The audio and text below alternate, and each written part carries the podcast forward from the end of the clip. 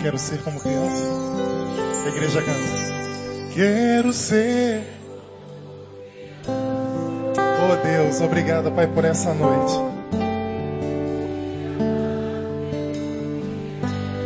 Que Deus é esse, um amor que nos constrange a cada dia.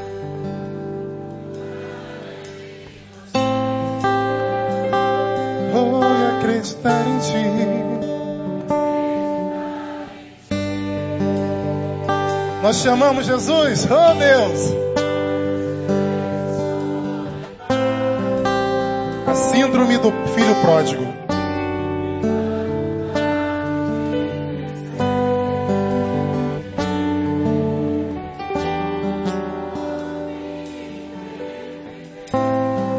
O Senhor Deus está recebendo a tua adoração nessa hora.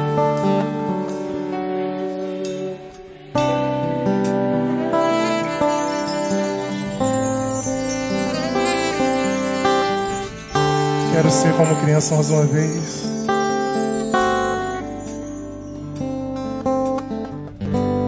Quero ser como criança, te amar pelo que és, te amar pelo que és, voltar à inocência, voltar à inocência e acreditar em ti acreditar em ti. Mas às vezes sou, mas às vezes sou levado pela vontade, pela vontade de crescer.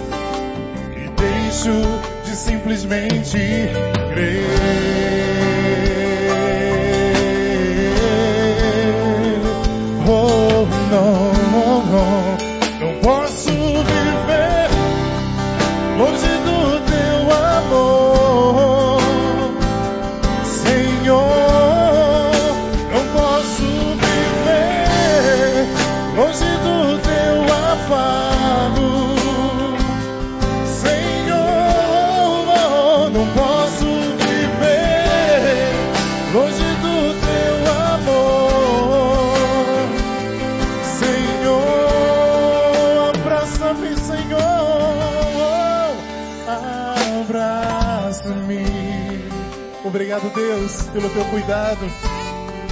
Abraça-me. Abraça-me com os teus braços, com os teus braços de amor. Diga mais uma vez, abraça-me, ó Deus. Abraça-me, abraça-me, ó Senhor.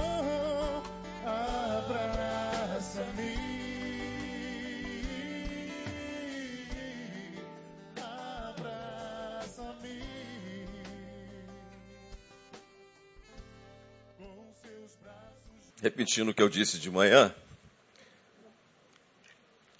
respondendo a uma pergunta que me fazem quando me encontro pelo caminho, com os outros pastores deve ser a mesma coisa. Como está o pastor Neil?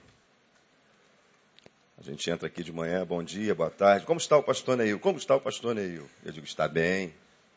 Está bem? Está muito bem. Por que sei que está bem? Sei que está bem porque eu sei, creio, e ele também, que está sob os cuidados de papai. Amém ou não amém? Está nos braços de Deus, do Senhor. Mas aí hoje pela manhã, eu mandei um torpedo e ele me respondeu. E eu li para a turma da manhã, que não é a mesma total, totalmente à noite. Operei, olha, só um pouquinho. Mais uma coisinha.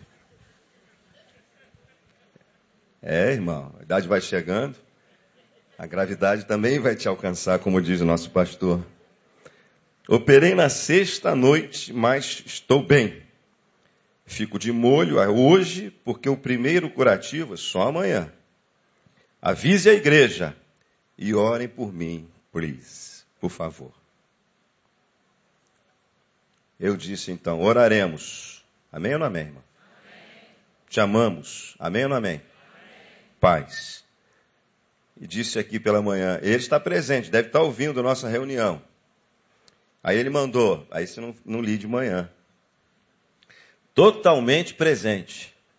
Amo vocês. Paz. Amém, irmão? Você pode aplaudir? Está ouvindo lá.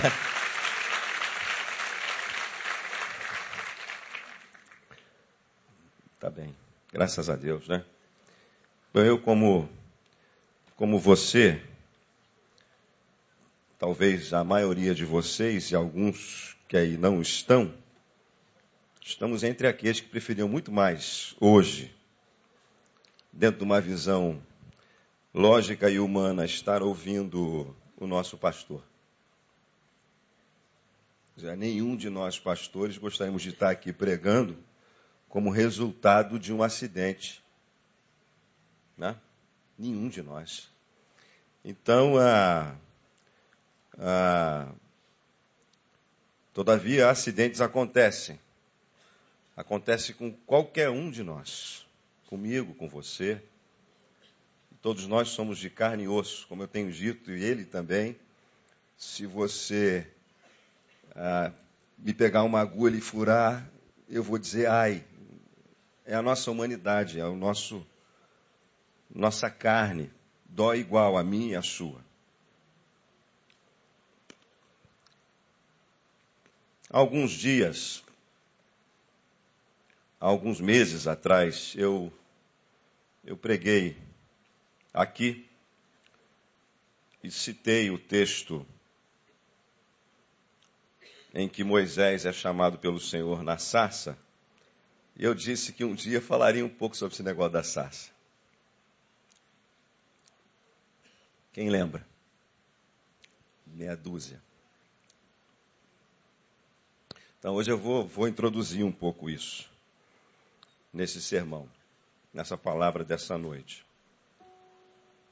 A sarça vai arder. Vou começar para você dizendo, isso aconteceu comigo alguns anos atrás, lá em Porto Alegre, eu estava com o meu sermão muito bem preparado, muito bem esboçado, muito bem refletido, muito bem meditado. E chegando próximo da hora de, de, de pregar, com aquele meu texto baptista, como diz Jeremias Pereira, com aquele meu, né?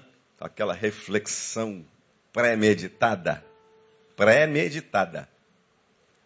E para os presbiterianos, predestinada. Quando eu, bem próximo de pregar, senti de Deus essa frase. Fale sobre a sarça, diga que a sarça vai arder. Meu Deus, esse negócio deve ser do meu coração. Eu não sei nem onde é que está o texto. Lá no início de Êxodo. Eu nem li esse texto, tem um tempão que eu não leio esse texto, eu não vou abrir esse texto. Lá em, em Êxodo capítulo 3. E eu não vou pegar esse texto e sair trucidando esse negócio. Não, não, Deus, não vou. Deixa esse negócio. Vou pregar aqui o meu sermão, muito bem preparado.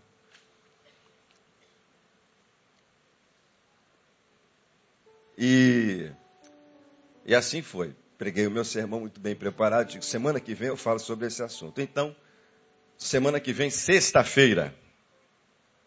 Chegou a semana seguinte, na sexta-feira, debrucei-me sobre o texto Vamos lá, abri, li, reli, li, reli, e de novo, outra vez.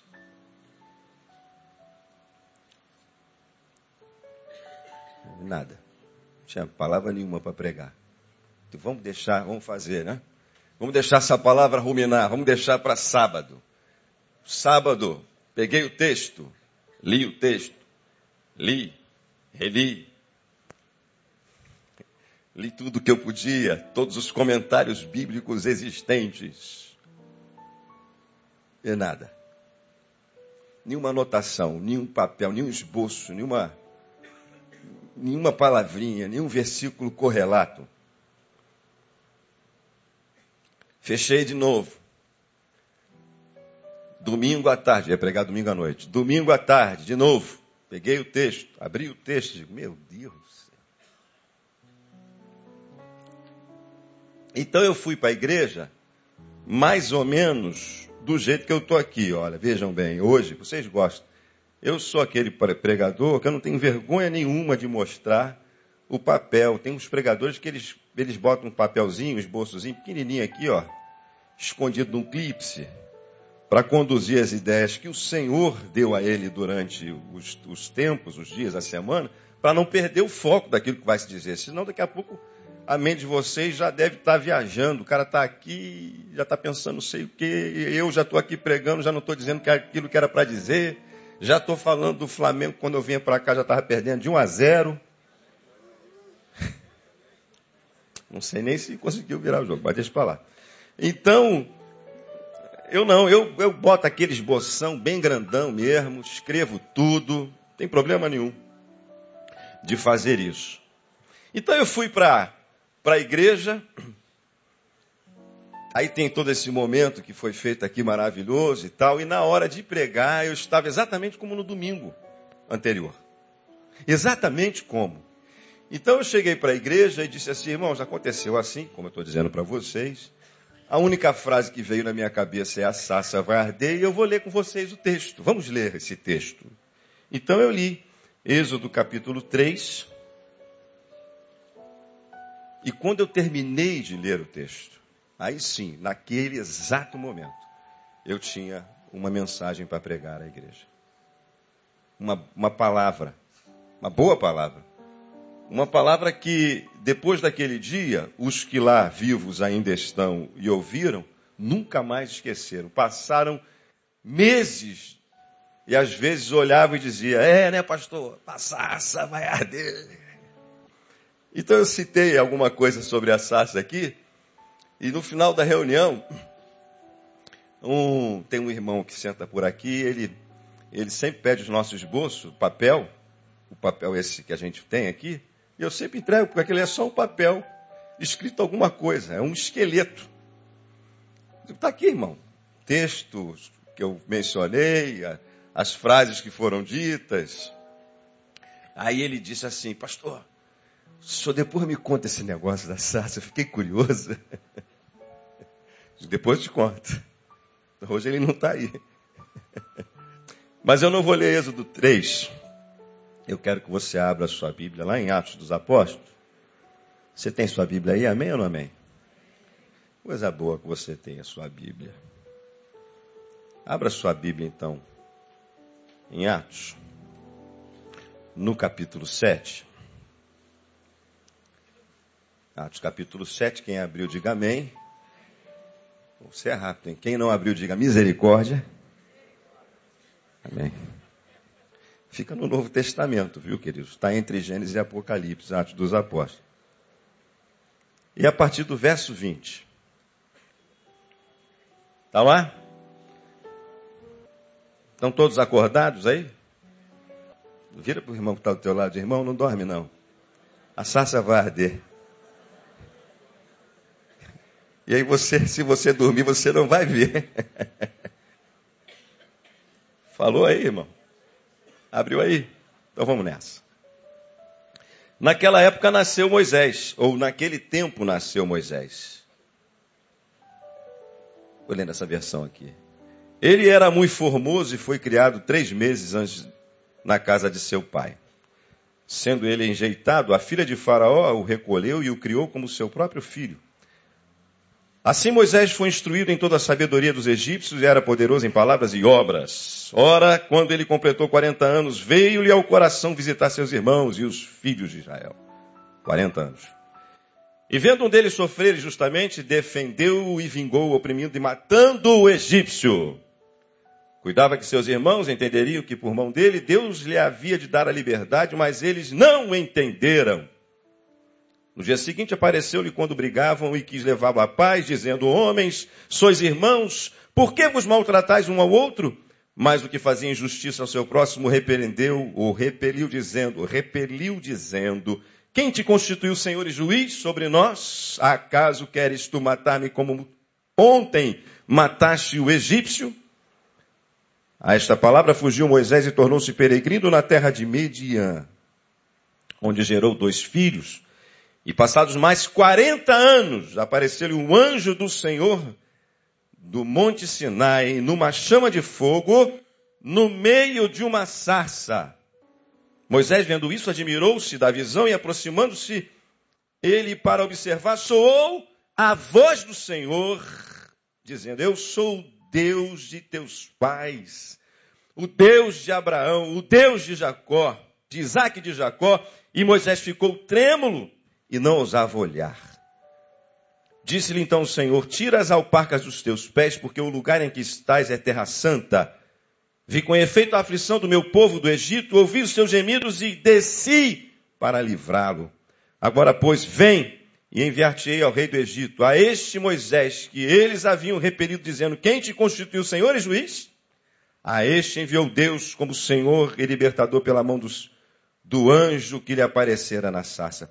Foi este que os conduziu para fora, fazendo prodígios e sinais na terra do Egito, no Mar Vermelho e no deserto por 40 anos. E este é o Moisés que disse aos filhos de Israel: Deus vos suscitará dentre os vossos irmãos um profeta como eu.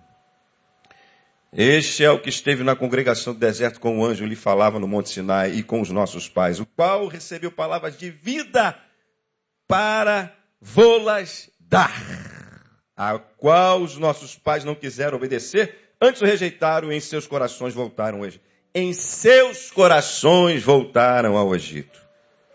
Dizendo a Arão, faze-nos deuses que vão adiante de nós, porque este Moisés que nos tirou da terra do Egito, não sabemos o que lhe aconteceu. A sarça representa, é o sobrenatural de Deus. Nós precisamos do sobrenatural de Deus. O sobrenatural de Deus é o start para chamar a sua atenção para Deus, chamar a sua atenção para Jesus, chamar a sua atenção para a obra que Deus tem para a sua vida. Lembrando o pastor Isaías que pregou muito bem aqui em Lucas capítulo 5 citando milagres que Deus faz, e um deles na vida dos discípulos, o primeiro, nos inícios da vida dos discípulos. Pedindo que os discípulos jogassem a rede ao mar, e depois de eles terem passado a noite inteira pescando e nada havendo pescado, mas sobre a palavra, disse Pedro, do Senhor. Eles disseram, vamos lançar a rede e pescar tão grande quantidade de peixes, de modo que o barco quase a pique, pediram que os outros barcos viessem. E todos saíram cheios e então dobrando o joelho diante do Senhor, diz, tira-te de mim, Senhor, que eu sou pecador. E Jesus diz para ele assim, vou fazer de você pescador de almas. O milagre não pedido. Um milagre que Deus fez porque quis. Você ouviu esse sermão maravilhoso domingo passado aqui. Fez porque quis, mas tinha um objetivo: chamar a atenção dos discípulos, como Deus na sarça chamou a atenção de Moisés. Para iniciar na vida de Moisés um novo ciclo de 40 anos, os últimos 40 anos da sua vida. Um novo ciclo, totalmente novo. Primeiro ciclo, 40 anos, vivendo como filho de Faraó. Totalmente desfocado do propósito de Deus para a sua vida. O segundo ciclo vivendo como pastor de ovelhas do rebanho do seu sogro no deserto. E o terceiro ciclo agora com o Senhor. Depois de se encontrar com a sarça ardente. Nós já oramos por milagres. Todos nós precisamos de milagres. Todos nós precisamos do sobrenatural de Deus. Você precisa para você, você precisa para o seu familiar, você precisa para um amigo seu, você precisa para alguém. Pedidos de orações chegam aqui todas as horas que aqui estamos. De todos os tipos, de todos os jeitos, todos os tipos de enfermidade. Você precisa de um milagre de Deus. Todos nós precisamos do sobrenatural de Deus. E eu pergunto para você, qual foi o outro milagre que Deus fez na vida dos discípulos depois da multiplicação dos peixes? Qual foi? Eles se tornaram o milagre, irmãos. Eles viram os milagres. Se tornaram eles agentes dos milagres. Se tornaram eles os pescadores de almas. A sarça é só um símbolo, esqueça a sarça. A sarça sumiu da história. A sarça que não se consumia marcou a vida de Moisés, marcou um novo tempo na vida de Moisés. Mas não era essa história que era para ser contada e ser acreditada, até porque ele disse: ninguém vai acreditar nisso que eu vi. Não me darão crédito. O teu povo não vai me dar crédito. Faraó não vai me dar crédito que tem nas mãos Moisés. A vara joga, virou uma cobra. Mete a tua mão para dentro. Bota para fora, leprosa. Bota para dentro de novo. Eles ver, verão o sinal que vou fazer e irão acreditar. A quem digo, quem me enviou, disse, o eu sou o que sou, me enviou a vós. E por aí vai, né? As desculpas de Moisés. Eu não sei falar, vai em Arão, vai te ajudar. O milagre é para iniciar na sua vida chamar a sua atenção para um novo ciclo teu com Deus. Mas você é o agente do milagre. Eu diria para você que você é a sarça. Porque Jesus disse: Você é a luz, o sal da terra e a luz do mundo. Você é que tem que arder. As pessoas têm que olhar para você e, através de você, sentir o sobrenatural de Deus em você. Porque Jesus está em você. A luz do mundo está contigo. O Senhor dos Senhores está contigo. Ah, irmãos, nós estamos às vezes como que Moisés, diante da sarça, mas que fica parado diante da sarça. A gente está querendo que uma sarça arda toda noite, todo dia. A gente quer o sobrenatural de Deus toda hora, mas nós não queremos ser o sobrenatural de Deus. O que seria? Nós vivemos uma fé de sensações. Você ouve isso de tudo quanto é jeito aqui. A pior coisa que tem para mim é um camarada chegar, uma pessoa chegar e dizer, pastor, eu estou sentindo de Deus. Sentindo o que, irmão? Deus falou ou não falou? Porque o texto diz, deixa claro que Moisés ele viu a sarça arder e Deus claramente falou com ele no meio da sarça e mudou a história da vida dele. O que seria da sua fé se não fosse esse lugar? O que seria da sua fé se todas as escrituras sagradas do mundo fossem destruídas, já tentaram fazer isso, né? O que seria da sua fé sem esse livro?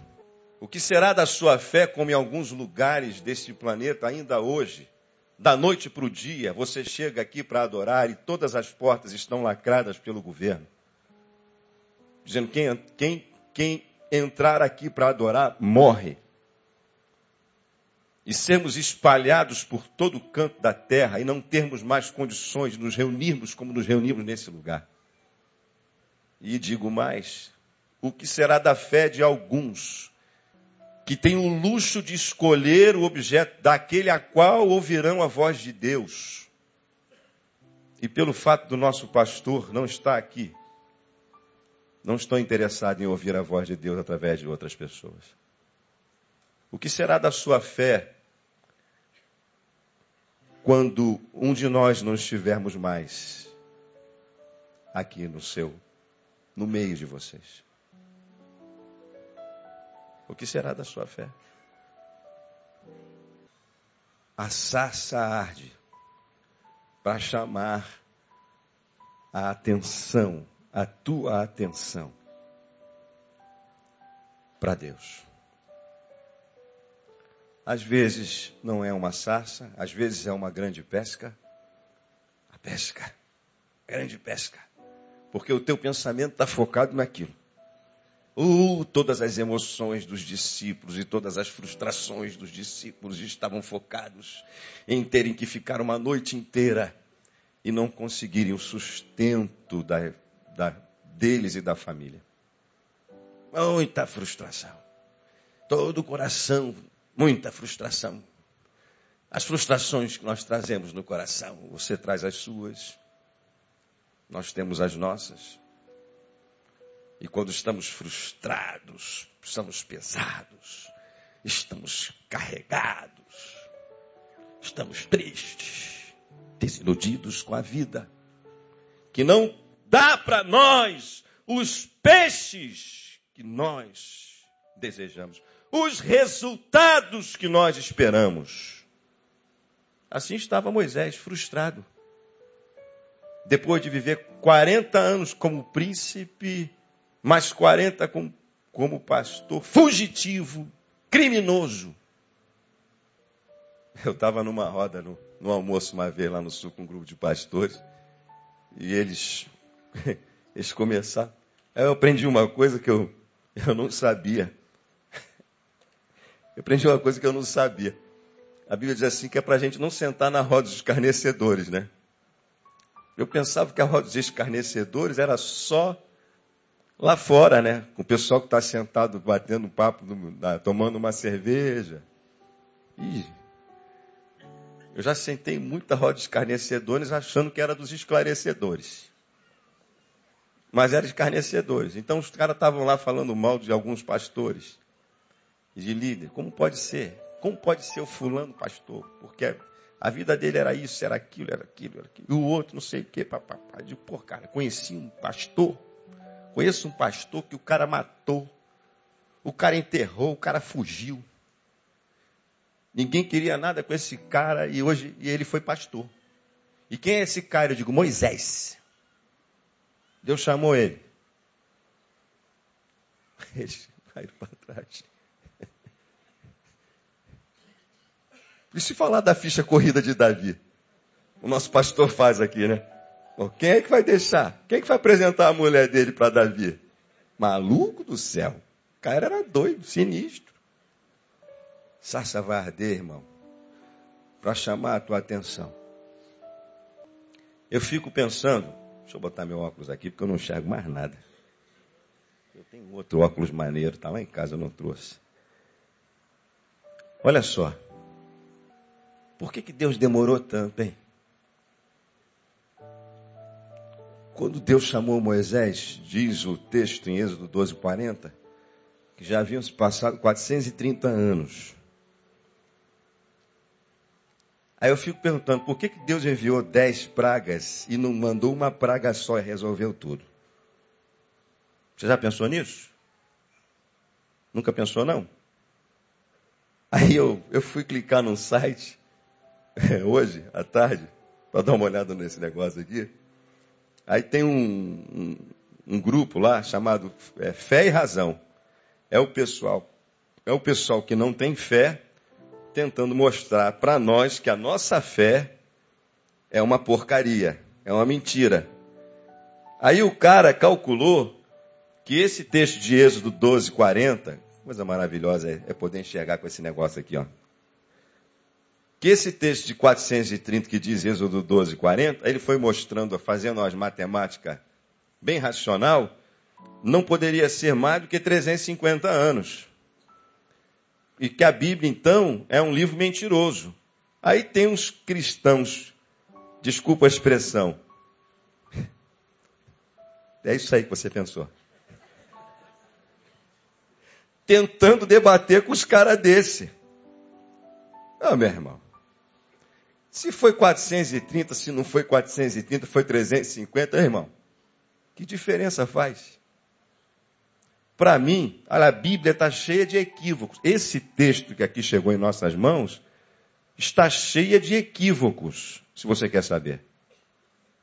Se você for ler os evangelhos sinópticos, você vai ver que um evangelista diz tinha dois cegos e o outro vai dizer tinha um. É que nem a gente chega aqui, né? Para pregar. Milhares, meia dúzia. Cada um vê de um foco, né, irmão? Os equívocos que estão nas escrituras em nada tiram a minha fé. Eu vou dizer para você, se jogarem, se queimarem todas as Bíblias do planeta, se fecharem todas as igrejas do planeta, eu continuo sendo em Deus exatamente aquilo que sou. Pô, pastor, o senhor pegou pesado, você está dizendo que não precisa mais da Bíblia? Sim. E não. Antagônico, né? Eu adoro falar isso. Esse tempo que eu dou é para você pensar. É os nó que está dentro da tua cabeça. Estou com um colega meu agora que ele descobriu a Bíblia. O cara lê a Bíblia de manhã, de tarde, de noite, de madrugada. Ele diz, eu, há um tempo atrás eu via ele, que nem vocês, nem dizem aqui, o Giovanni ficava aqui com a bandeira de Israel no lombo, correndo, tem gente que viu isso, correndo pelo templo. Eu vi assim o templo, correndo com a bandeira do Brasil, numa reunião. Agora o cara está crente, lê a Bíblia de manhã, de tarde e de noite. Ótimo. Vai nessa tua força. Mas eu queria que ele pensasse. Eu acho que você deve ler a Bíblia, eu acho que você deve meditar nela, porque até porque, Tiago, ah, ah, ah, Davi em Salmo capítulo 1 diz que somos árvores plantadas junto a ribeiros de água se nós meditarmos nela, de, na palavra, de dia e de noite. Meditar não é ler. Mas a pergunta que eu faço para você, ó, já peguei uma janela aqui. É, Enoque andou com Deus e Deus o tomou. Eu pergunto para você, que Bíblia que Enoque leu? Que igreja que Enoque foi? Que culto ele frequentou? Qual era a doutrina dele? Pô, mas não tem outro, só tem dois na Bíblia que acontece negócio. Na Bíblia. Pode ser que outros tenham também, mas não está na Bíblia. A gente acha que tudo que é de Deus está tudo na Bíblia. Está na Bíblia também, mas está fora dela, irmãos. Porque Lindoval não está na Bíblia. E não só tem aqui na Capadócia, não, viu, Osner? Graças ao Facebook eu descobri que tem outros lindos espalhados por aí. Tem Lindoval de tudo quanto é jeito. Tem alguns irmãos com o mesmo nome. É, eu pensava que eu era o único, mas não sou. Gente, por quê? Por que Deus enviou dez pragas? Por que, que não foi de uma vez? Por que, que fez do jeito que fez? Porque ele queria. Não é porque ele queria mostrar o quanto ele simplesmente, o eu dele, ele era poderoso, era, isso era o juízo misericordioso de Deus para alcançar os egípcios. era para salvar os egípcios. Eles só foram destruídos depois da última praga que foi a morte dos infantes, dos primogênitos. E mesmo depois de tudo que eles viram, ainda endureceram o coração e correram atrás do povo de Israel. Aí sim, as águas vieram sobre eles e eles pereceram. Eu quero dizer para você que às vezes não é uma sarça para chamar a atenção. Às vezes é uma praga. A praga da mosca, da peste, das águas que ficam como sangue e não se podem beber. Às vezes é uma praga. Às vezes, às vezes uma doença. Às vezes um milagre, uma grande milagre. Mas tudo resulta em uma coisa só: Deus chamando você para fazer da sua vida um grande milagre. Fazer um milagre na sua vida, um milagre para você e da sua vida um grande milagre. Fazer de você uma sarça ardente. usar a sua vida. Eu me lembro uma vez, quando eu tinha 19 anos e estava afastado, muito afastado, ou razoavelmente afastado. Deus nunca se afasta de nós, né, irmãos?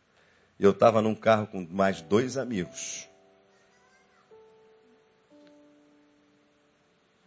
Os três amigos, eu e mais os dois, alcoolizados. E o motorista também. E nós sofremos um grande acidente com aquele carro. Um grande acidente numa daquelas curvas que tem lá em frente ao Clube de Irajá. Que ela é assim, ó. Quando ele fez isso, vinha um outro fazendo a mesma coisa, e bateu os dois de frente, ele tirou, foi na frente do poste, tirou, e nós rodamos com aquele carro até bater do outro lado, no outro carro que estava na calçada, em alta velocidade. Sabe o que, que eu fiz depois desse acidente, irmãos? Sabe onde é que eu estava domingo? Onde é que eu estava domingo? Na igreja, irmão. Domingo eu fui para a igreja. Eu digo, ah, meu Deus, muito obrigado que o Senhor me livrou, porque se eu fosse nessa hora, quem ia me receber era o caramunhão. O cara estava doido para doido para me levar, mas não me levou. só para chamar a atenção, a tua atenção. As pragas só para salvar os egípcios também. É o sobrenatural de Deus vindo sobre a nossa vida. Para fazer da nossa vida o seu sobrenatural. Amém ou não amém? Deixa eu ver que horas são. Eita maravilha. É 20 para as 8? Caramba, parece que eu já preguei um montão aqui. Coisa boa. Todos nós temos, todos nós temos, me parece, um momento de Egito, um momento de deserto e um momento sem estarmos no Egito e sem o deserto, um momento de cumprir a missão.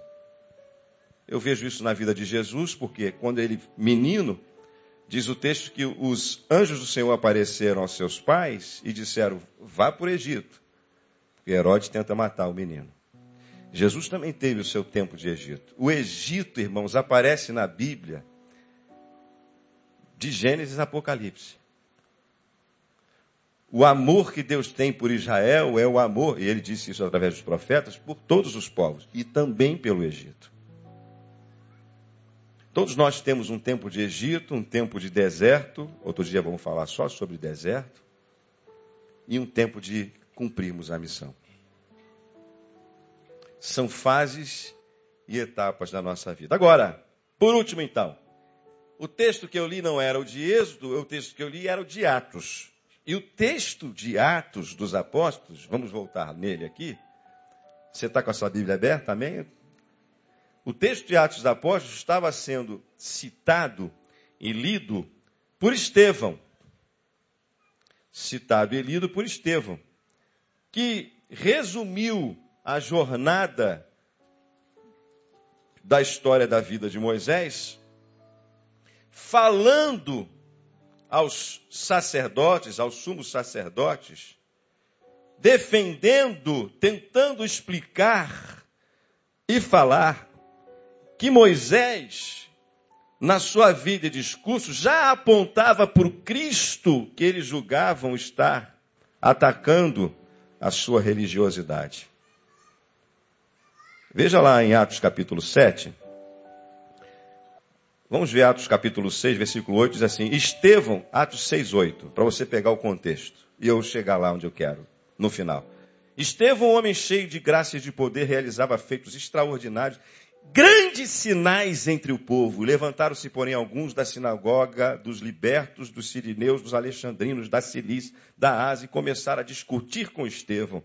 Mas não podiam resistir à sabedoria e ao espírito com que ele falava. Então subornaram, subornaram alguns homens para que dissessem: Nós o temos ouvido proferir palavras e blasfemas contra Moisés e contra Deus.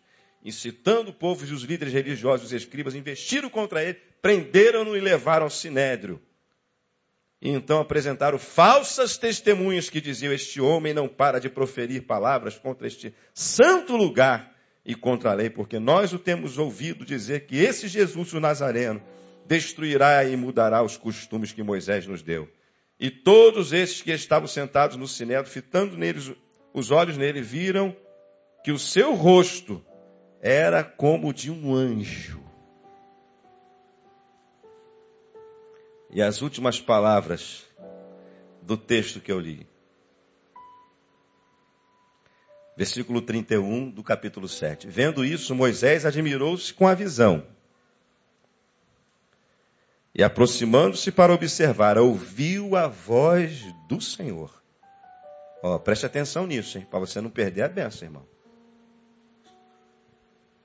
Vendo isso, Moisés admirou-se com a visão, aproximando-se para observar, ouviu a voz do Senhor. E eu, eu sou o Deus de teus pais, o Deus de Abraão, o Deus de Isaac. Moisés ficou trêmulo e não ousou olhar. Então o Senhor lhe disse: Tira as sandálias dos pés, porque o lugar que estás é terra santa. Vi a aflição do meu povo, ouvi os seus gemidos para livrar. Agora, pois, vem, eu te enviarei. A este Moisés, a quem eles rejeitaram, dizendo: Quem te nomeou líder juiz? Deus o enviou como líder libertador para a mão do anjo que lhe aparecera na sarça. Foi este que os conduziu para fora, realizando feitos extraordinários e sinais na terra do Egito, no Mar Vermelho no deserto por 40 anos.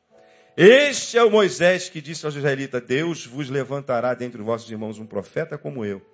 Este é o que esteve na congregação do deserto com o anjo que lhe falava no Monte Sinai e com os nossos pais e que recebeu palavras vivas para transmiti-las a vós. Palavras vivas para transmiti-la a vós.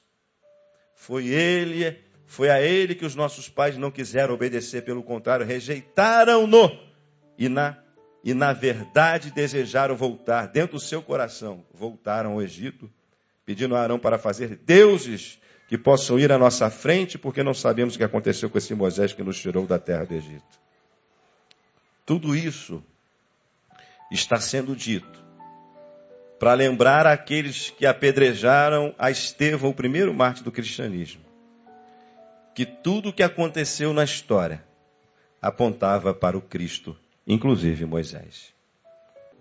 Dizer para você que, como eles que estavam aqui, que viram no rosto de Estevão a face de um anjo, que ouviram estas palavras que eu vos li nesta noite, que Estevão diz que são palavras de vida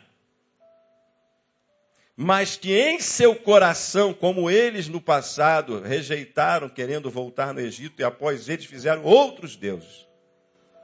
Tudo isso apontava para Jesus. Que eles também rejeitaram naquele dia, naquela hora, apedrejando a Estevão. Olha, meu amigo e minha amiga que está aqui nesta noite precisando ou não de um milagre, desejando ou não um sobrenatural de Deus. Deus está chamando a sua atenção. As palavras vivas, cantadas e pregadas aqui neste culto, é para Deus, são pontes, como que dessa sarça que arde, para seu coração arder na direção do Altíssimo para que Jesus faça na sua vida uma nova história. Sabe quando Deus chamou Moisés? Quando Deus disse para Moisés: Volta. Ele está dizendo: Você, Moisés, que fugiu do seu passado, que fugiu da sua história, você vai ter que encarar a sua história. Sabe, eu também já vivi alguns momentos da vida que eu gostaria de ter riscado do mapa da história da minha vida. Gostariam que eles não, eles não tivessem existido, mas eu não posso riscar a minha história. Eu não posso riscar o meu passado, mas eu posso ser curado dele. Eu posso ser restaurado desse passado. Quando Deus na sarça chama a Moisés para ser o grande libertador do povo de Israel, está curando Moisés da sua história. Está dizendo para Moisés que, a despeito da sua história, ele será, para Deus, um grande líder, uma grande pessoa está reconciliando Moisés com o seu passado, com seus 40 anos como príncipe do Egito, mesmo sem ser respeitado como tal, como 40 anos longe da sua nacionalidade, sem ser reconhecido até mesmo como um israelita de verdade rejeitado pelo seu povo. Deus reconciliou a Moisés com a sua história e o curou da sua história. Deus quer curar a você, reconciliar você com o seu passado.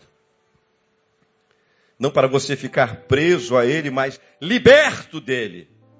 Como o apóstolo Paulo nos diz, dizendo: Uma coisa eu faço e prossigo, mas esquecendo-me das coisas que para trás ficam. Filipenses 3,13 e avançando para as que estão adiante de mim, prossigo para o alvo pelo prêmio da vocação celestial de Deus em Cristo Jesus. Então você vai poder seguir em frente. Se o teu passado, se a história da tua vida te aprisiona, se a história da tua vida te mantém no deserto, se a história da tua vida te mantém no Egito, Deus quer libertar você da história da tua vida. Sim, você não pode riscar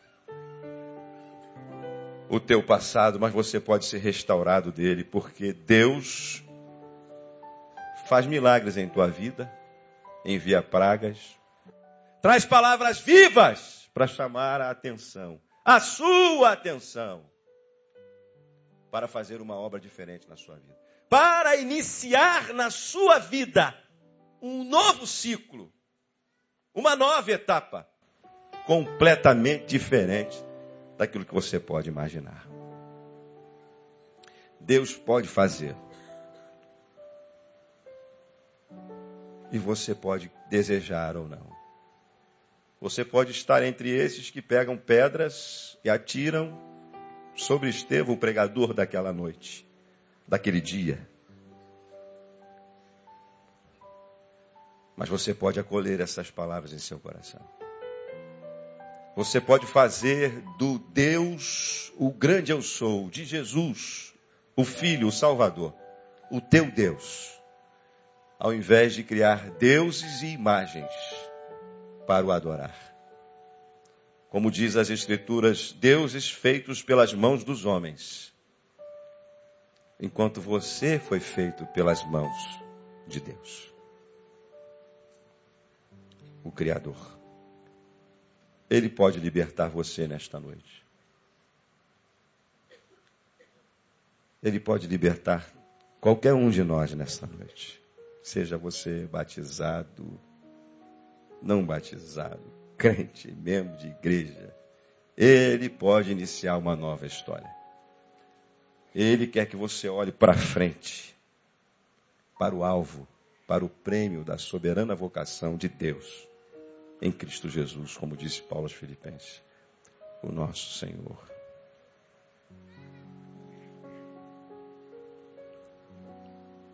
Você está pronto para isso? Pastor, o que, é que eu preciso fazer?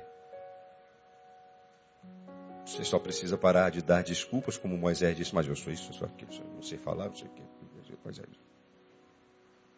E dizer para Deus, Senhor, eis-me aqui. Se o Senhor me chama, a despeito de quem sou, se o Senhor quer a minha vida, que é sua na realidade, o Senhor a deu. Se o Senhor pode aproveitar essa minha vida, que como diz as Escrituras, é o trapo da imundícia e fazer algo novo nela. Eu quero. Eu não quero simplesmente ficar olhando para as sarças que eu espero arder, mas eu quero me tornar esse sal, essa luz, essa sarça que arde. Ah, meu irmão, meu irmão, meu irmão. Essa palavra não é só para quem não se converteu. Porque Paulo aos Tessalonicenses diz: Não extingais o espírito. Quanta gente dentro da igreja que leem as Escrituras todos os dias, que oram, mas estão vazias de Deus. Não estão escutando a voz de Deus e a direção de Deus para a sua vida. Mas se hoje ouvir a sua voz, como diz o texto bíblico, não endureça o teu coração. E foi assim, em 1983 depois de alguns acidentes que não ceifaram a minha vida e depois de alguns sonhos que Deus me deu, que eu entreguei a minha vida a Jesus. Eu não preciso que Deus faça nenhum milagre mais na minha vida para acreditar nele.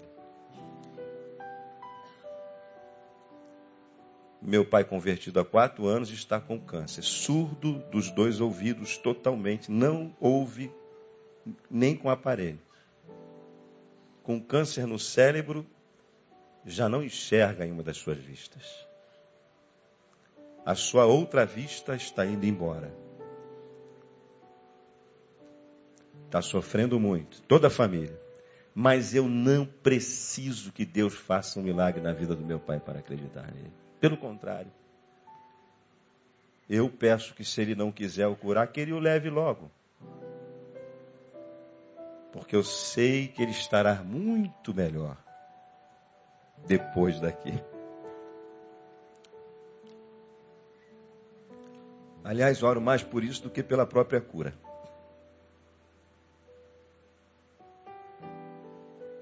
Eu não preciso de milagre, nenhum milagre, para crer, nem mais e nem menos.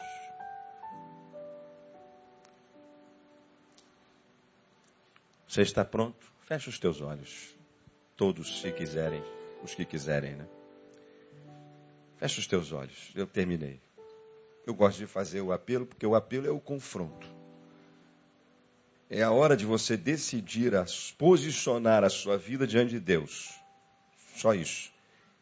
Isso faz diferença? Para mim faz. Da minha vida fez. Faz muita diferença, muita diferença. Porque depois que Moisés saiu dali, ele, ele teve que deixar o que ele estava fazendo para fazer algo mais daquilo que ele fazia. Em fechando os teus olhos e ouvindo essa palavra que, como disse o próprio Jesus, e conhecereis a verdade, a verdade vos libertará. Não seria esse o dia, a hora e o momento de haver uma grande mudança na tua vida? A gente ouve aqui todos os domingos que a solução cada vez maior e mais contundente de milhares de pessoas nesse planeta são 26 suicídios dia.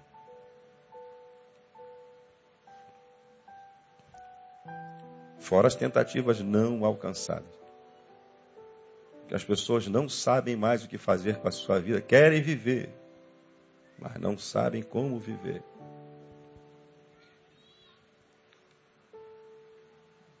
Eu sei. Eu sei que Deus falou com você.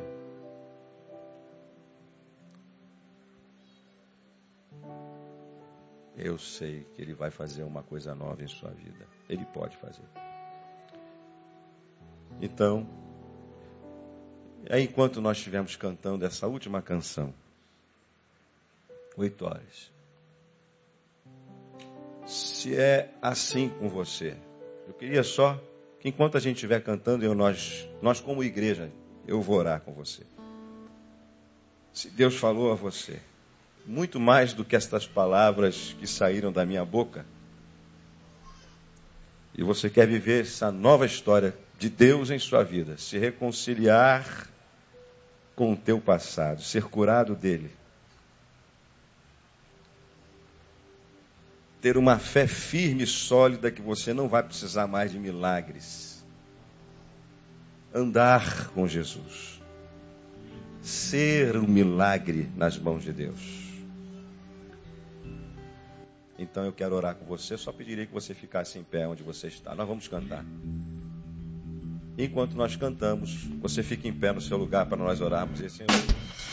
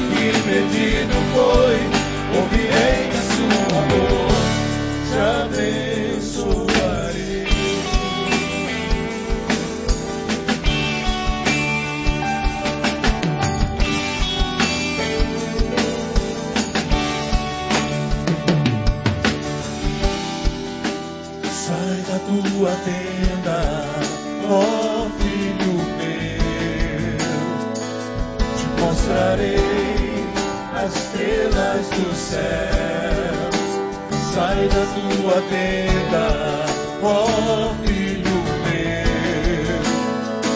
Te mostrarei a areia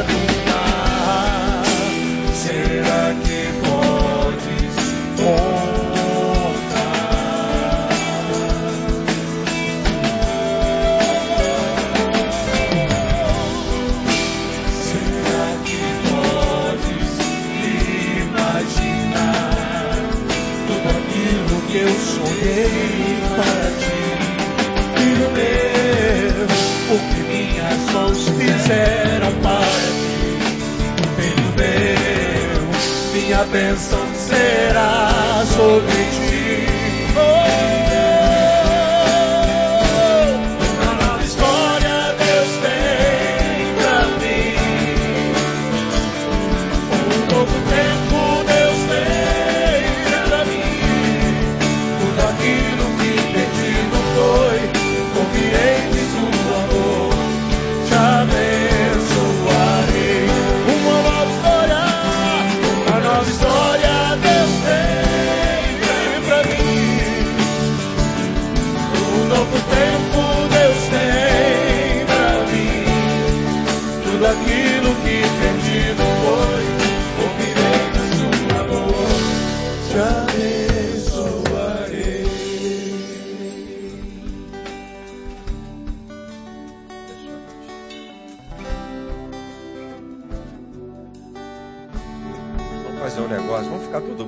Dá, é uma multidão em pé, dá a mão pro lado para pessoa que está do seu lado, para a gente sentir, na linguagem de alguns, essa vibração.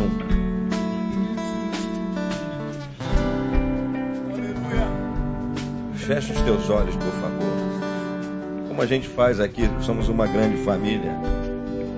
Como todos agora, os que estão em pé e os que estavam sentados, como todos somos sarça como todos somos agentes de Deus, como todos somos um agente do milagre de Deus. Feche os teus olhos.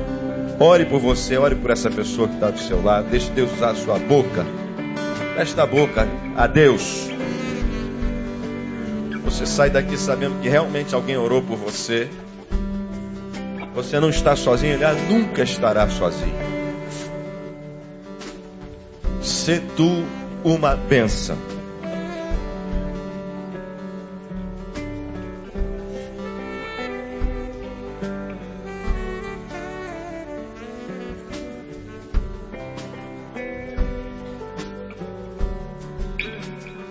Maravilha.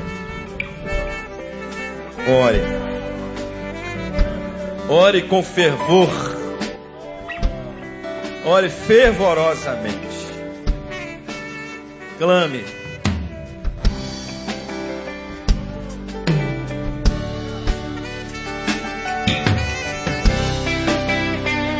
Deus vai ouvir. Está ouvindo sua oração.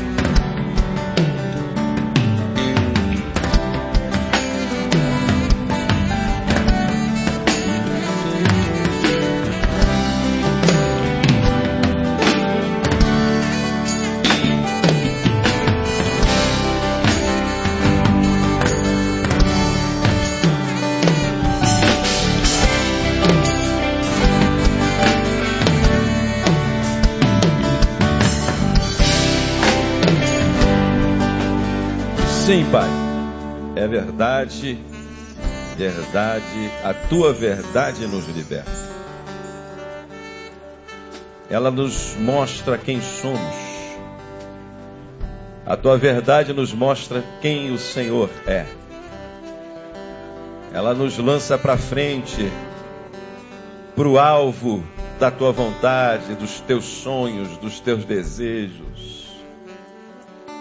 O Senhor nos acolhe como cantamos. Cantamos maravilhosamente neste dia. O Senhor nos acolhe em teus braços.